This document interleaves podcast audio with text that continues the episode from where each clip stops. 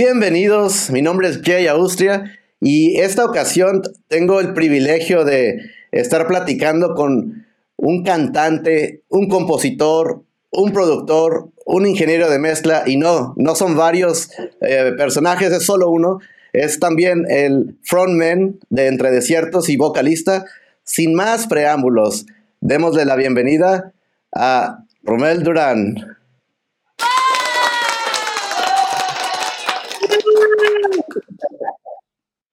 Pues bienvenido, Romel. La verdad que agradecemos tu tiempo y que nos dediques un poquito de este para platicar. Yo estoy muy contento con la invitación y este, muchas gracias también por tu tiempo, por esto. Pues, como mencionaba, eh, ya te vengo siguiendo desde hace algunos años y conozco tu trabajo, sé todo los, el multitasking que haces, de lo que hablábamos, pero cuéntanos un poquito cómo inicias tú en la música. Em, recuerdo que cuando estaba súper pequeño mi abuela tenía un órgano chiquito, de esos que se conectaban a la luz, y me llamaba muchísimo la atención. Siempre pedía que lo prendieran, no siempre se podía, pero me gustaba mucho que lo prendieran.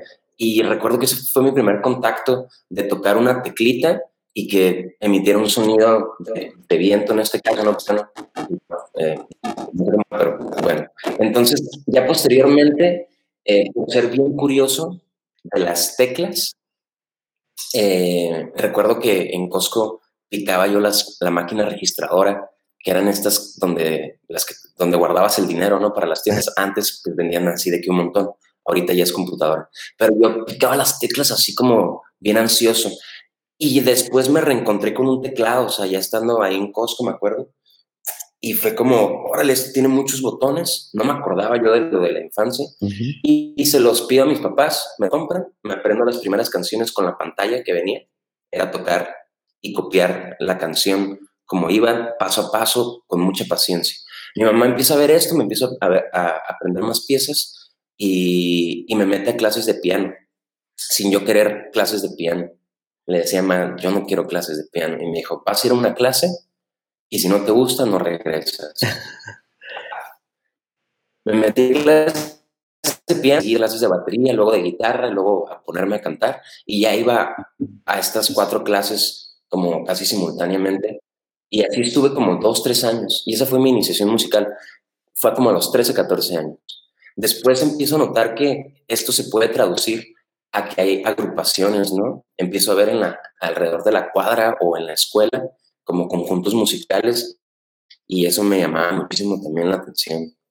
Eh, es así que empezamos a, a, formar bandas siempre con amigos cercanos, ¿no? Ya sea que supieran tocar o que no supieran tocar, era como enseñarles o enseñarnos más bien cómo, de qué iba todo para poder hacer estas agrupaciones. Y bueno, así es como iniciamos con, con la música. Y cuéntanos un poquito. Sí, ya desde chico. A ver, dime. No, no, te, iba a decir que lo que ibas a. que cuentas un poquito de, ya, ya de grande, que ahora sí ya te diste cuenta que era lo que querías hacer. Eh, ¿Cómo surge?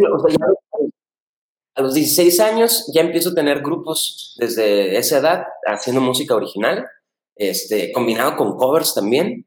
Este, y em, bueno, también se me viene a la cabeza, ¿no? Que, por ejemplo, recuerdo que, que mi mamá me platicaba que mientras estaba embarazada de mí, ella escuchaba Ah, sí, mi mamá escuchaba Caifanes mientras estaba embarazada de mí y a Soda mucho, mucho, mucho.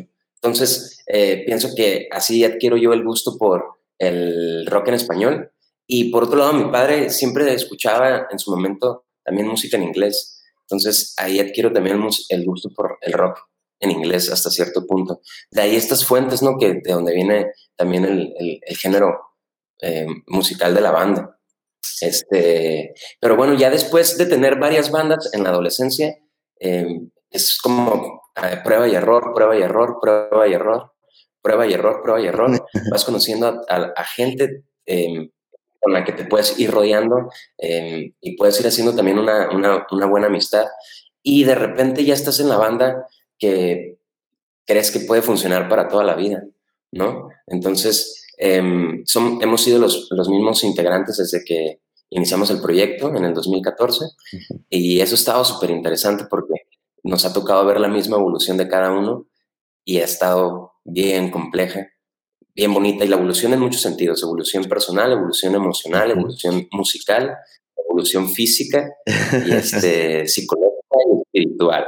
Ándale, y creo que todo eso aporta entre desiertos. Este, yo, me, yo los empecé a, a seguir como en el 2015 por ahí y he visto con ustedes ese cambio, pero un poquito de, como mencionas, del aporte de cada uno de ustedes, porque igual que Sí, te digo que, que se, se aporta y se disfruta mucho el que cada uno aporte sus ideas con sus proyectos independientes, pero al final de cuenta cuando están juntos se disfruta esa mezcla. Sí, la escuela de cada quien y el aporte de cada quien siempre es, pues es lo es hace la esencia de entre ciertos, ¿no? Lo que pueda vivir cada integrante, sus experiencias eh, personales y musicales, siempre hacen que al volvernos a reunir se traigan a la mesa y se conjuguen para, para poderse grabar y crearse piezas nuevas. Y siempre eso es bien sorpresivo. O sea, yo nunca sé qué... A veces quisiera controlarlo, pero no puedo, entonces lo dejo fluir. Oye, una pregunta. ¿Cómo, ¿Cómo le haces cuando llega un momento de, de, ese bloqueo este, que a veces puede llegarnos a todos, ¿no? especialmente en estos tiempos. ¿Cómo le haces tú para salir de, ese bloqueo o qué te ha ayudado en el pasado?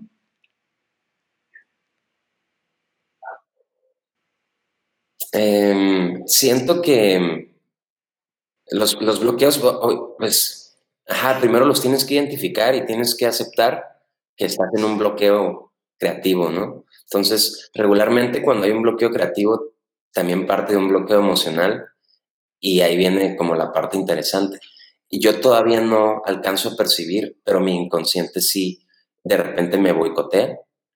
¿Qué le podrías decir a alguien que está atravesando pues un bloqueo ahí de este creativo, musical, llámese musical, este fotógrafo, este mente creativa y está pasando algo así?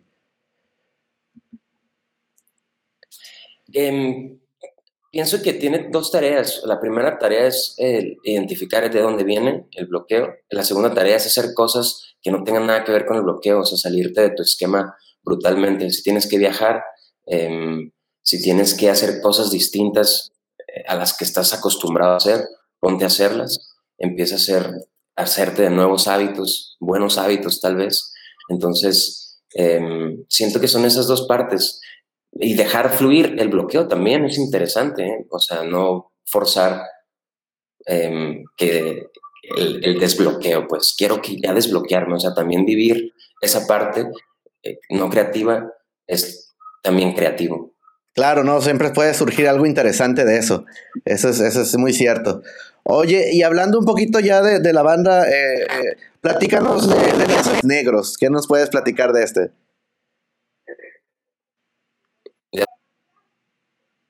¿Del video o de la canción? De la canción. este, la canción se compone en el 2019. Es una, es una música que trajo Mauricio Ruiz, el bajista, y la puso sobre la mesa y la empezamos a maquetear.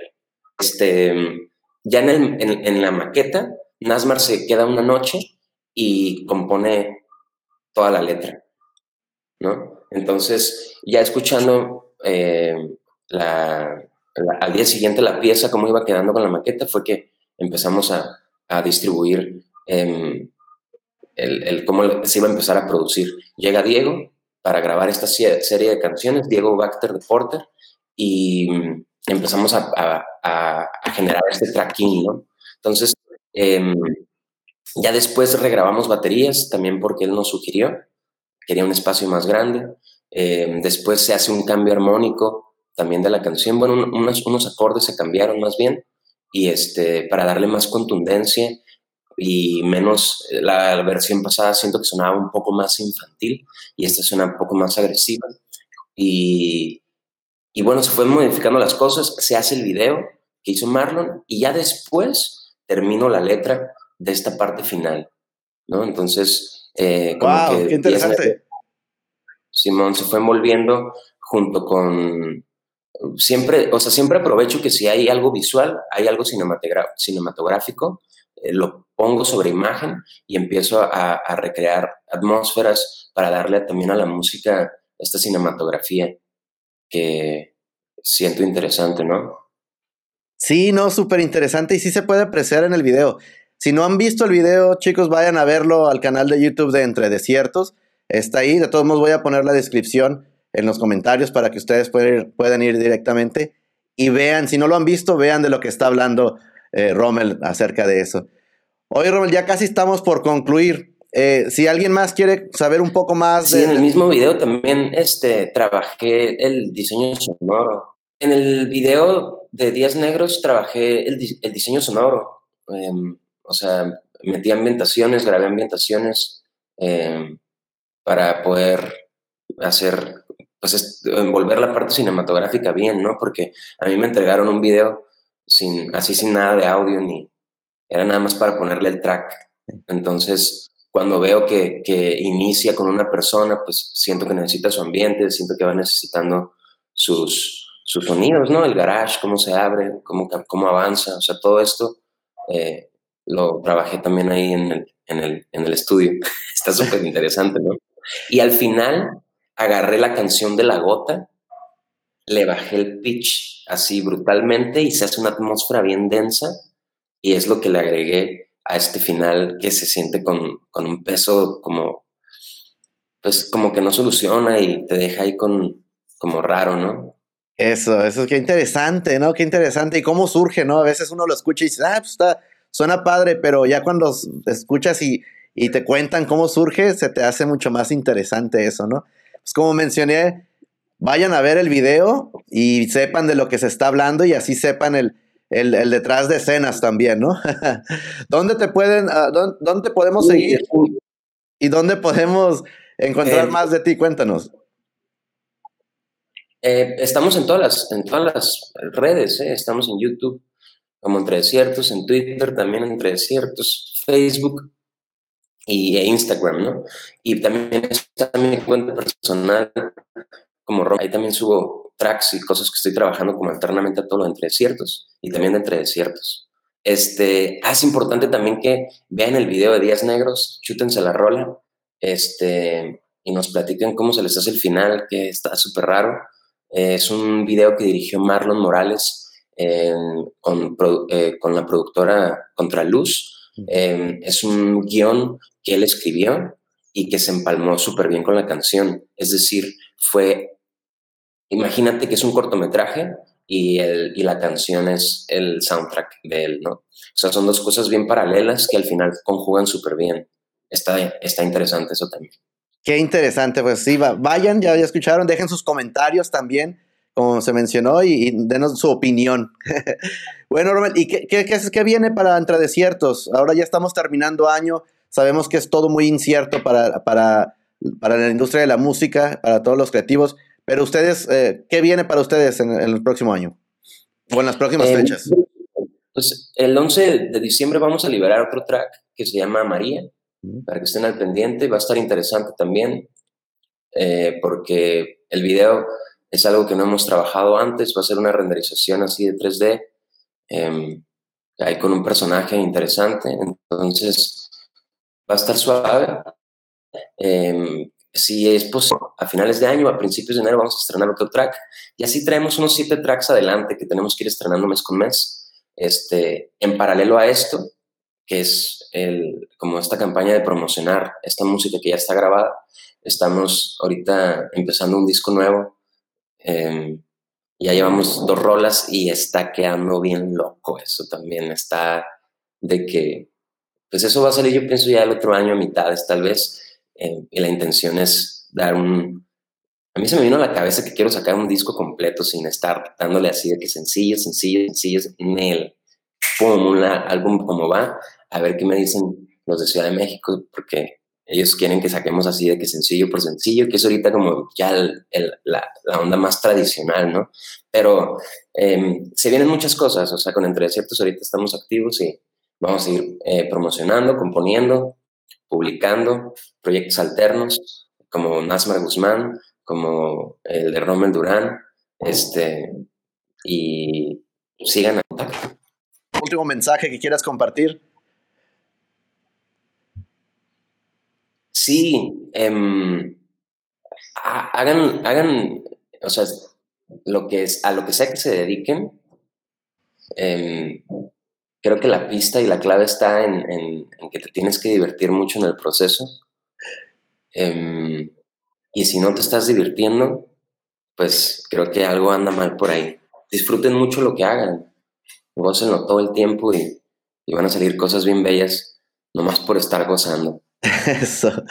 Así es, y, que, se, que, se demuestre en el trabajo, ¿no? Que creo que es al final de, cuentas, si lo disfrutas, lo transmites, ya sea música, fotografía, manualidades, no sé, lo que tú quieras hacer, pero lo vas a transmitir y eso va a contagiar, creo yo, a la otra gente a crear también. Sí, y ahí es donde ya nos inspiramos entre todos y se viene esta parte de poder converger como esta unidad que somos todos al final. Exacto. Pues muchas gracias, Romel, por tu tiempo. Este, agradecemos eh, que nos hayas compartido un poquito también de, las noticias, de lo que se viene para Entre Desiertos. Agradecemos tu, tu, tu, opinión acerca de cómo mantenernos creativos en estos tiempos. Y pues estaremos al pendiente de lo que va a salir y nos estamos viendo hasta la próxima. Y recuerden que siga la música dando.